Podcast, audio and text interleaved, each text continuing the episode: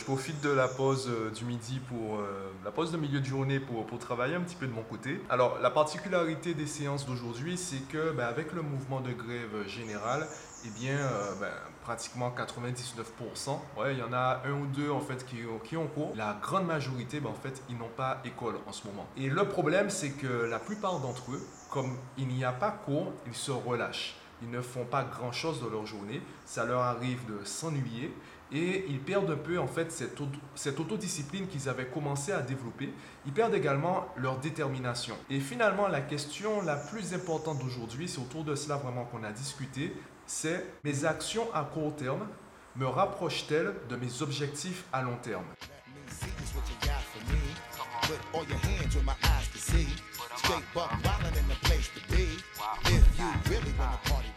La première chose à comprendre avec euh, l'objectif à long terme, c'est qu'on peut toujours trouver un objectif à plus long terme. Pourquoi se limiter? Et concernant mes élèves, vu leur âge, vu le contexte dans lequel ils sont en ce moment, on pourrait qualifier de premier, enfin d'objectif à long terme, le premier emploi qu'ils aimeraient, euh, qu'ils aimeraient occuper, le premier poste qu'ils aimeraient occuper. Peut-être qu'ils ne feront jamais ce métier-là.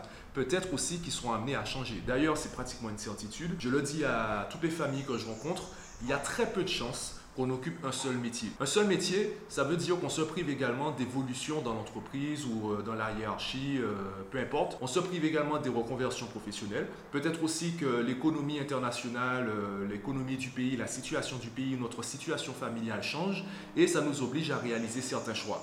Donc le premier objectif à long terme, c'est le premier poste qu'ils aimeraient occuper.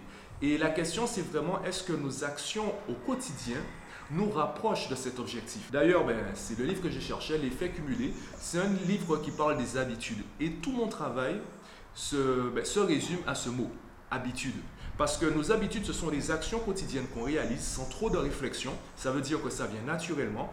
Et c'est ce qui va nous éloigner ou nous rapprocher de nos objectifs. Je leur parlais entre autres des distractions. On dit que les enfants passent trop de temps sur le téléphone, on dit ci, on dit ça, et je leur dis à chaque fois, en fait, c'est pas ça que vos parents veulent dire. Parce que si tu avais 20 de moyenne partout, euh, tes parents ne s'occuperaient même pas de ton téléphone. Ils te feraient même pas la remarque. À la limite, peut-être pour tes yeux, pour ta santé.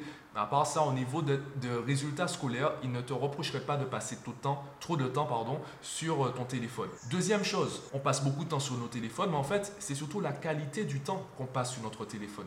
Parce que si la plupart des enfants recherchaient du contenu pédagogique ou euh, essayaient d'apprendre des langues étrangères, on n'aurait pas le même débat, on n'aurait pas les mêmes discussions. Et pourquoi on voit le téléphone, la tablette, euh, Netflix ou les ordinateurs comme des distractions C'est parce qu'on pense que les élèves, que les enfants, les adolescents ont une détermination, ont des objectifs. Si tu n'as pas d'objectif, tu ne peux pas être distrait. Mais non, parce que distrait, ça veut dire, si tu es distrait, ça veut dire qu'à la base, tu regardais quelque part, on t'a fait regarder ailleurs. Mais si tu n'as pas d'objectif, ça veut dire que tu regardais nulle part. Donc tu regardes dans tous les sens. Si tu es tout le temps distrait, ben, en fait, tu n'es jamais distrait, puisqu'à la base, tu n'as pas d'objectif. Et je me rappelle avoir entendu ça dans une vidéo, je ne sais plus du tout laquelle, c'était sur YouTube en tout cas. Et quelqu'un qui disait, on pense avoir besoin de motivation alors que ce dont on a besoin, c'est de clarté. Et comme mes élèves n'ont pas d'objectif clair, eh bien, ils ne savent pas, ils ne peuvent pas quantifier le travail euh, à réaliser, ils ne peuvent pas évaluer convenablement la qualité de leur travail parce que ben, ils ne savent pas si ça les éloigne ou si ça les rapproche de leurs objectifs. Donc, travailler cette clarté, travailler euh, du coup cette évaluation personnelle, cette auto-évaluation, ça leur permet de mieux comprendre ce qu'ils doivent mettre en place. Surtout dans cette période, euh, ben, cette période, j'allais dire scolaire, mais ça n'a rien à voir avec l'école, cette période d'absence de, de cours, donc de liberté complète, où ben, finalement ils diminuent leurs efforts. Et c'est là l'intérêt de l'école, c'est qu'avec les professeurs, on a une structure, on a des guides, on a des personnes qui nous disent quoi faire et à quel moment. Donc je comprends tout à fait que des professeurs disent euh, à certains élèves tu vas trop vite ralenti, reste au rythme de la classe, parce que le professeur est là en tant que guide. Et je comprends aussi, ben, puisque c'est moi qui le dis, je comprends quand je dis à des élèves de prendre de l'avance. Moi ce que je veux c'est que mes élèves ne dépendent pas des profs, parce que les professeurs ont aussi leurs problèmes. Les professeurs, l'école aussi a ses problèmes. Si le professeur est absent, tu fais quoi? Si ton guide disparaît, on disparaît euh, momentanément, on va dire, si ton guide disparaît, tu fais quoi? Eh bien, c'est cette partie-là. Cette partie où, par exemple, en ce moment, ils, ne sont, ils tout seuls à la maison, eh bien, ils font quoi? Donc, c'est avec cela qu'on va travailler les habitudes pour qu'ils aient des résultats qui soient accompagnés ou seuls. Et finalement, ça rejoint un petit peu tout ce que j'ai déjà dit concernant les notes, concernant les résultats scolaires.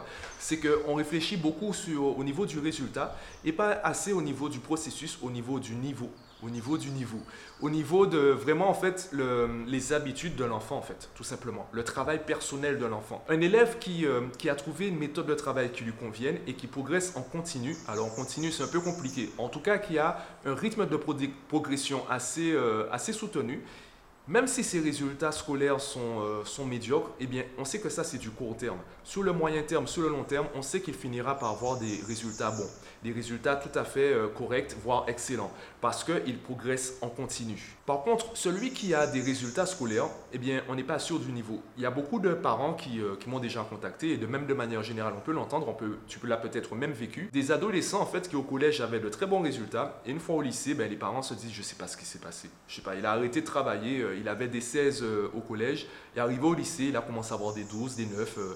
Alors on pense que c'est les mauvaises fréquentations, ça joue effectivement. Le niveau de la classe, les, camarades avec qui on traîne, les, enfants avec qui on traîne. Mais il n'y a pas que ça. Le plus important, c'est surtout les habitudes.